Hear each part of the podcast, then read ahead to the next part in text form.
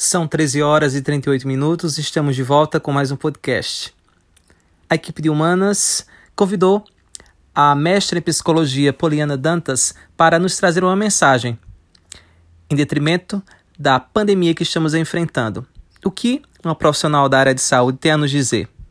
Quais medidas você que está de quarentena deve tomar? Você estudante, como proceder com seus estudos?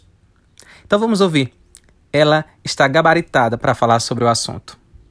Olá pessoal, bom dia. Eu sou Poliana Dantas, sou psicóloga e a convite da equipe de humanas da SCI Orlando Venâncio dos Santos de Cuité, eu vim falar um pouquinho é, sobre a questão da ansiedade diante da pandemia e como organizar melhor o seu tempo de estudo.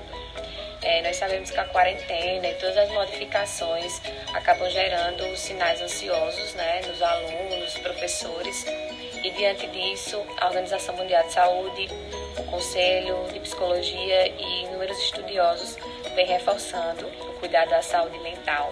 Então, minha orientação número um é tire um tempo para cuidar de você. Tenha autocuidado, tá bom?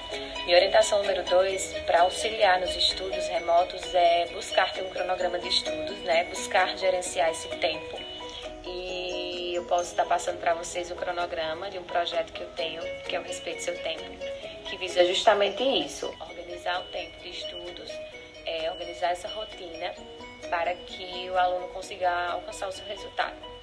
Orientação número 3, para algum manejo de ansiedade, buscar alguém de confiança que você possa falar, né? Seja algum familiar, seja algum profissional de renome, para que você possa colocar esse sentimento para fora e se persistir algum tipo de ansiedade ou de pensamento, buscar um profissional da área.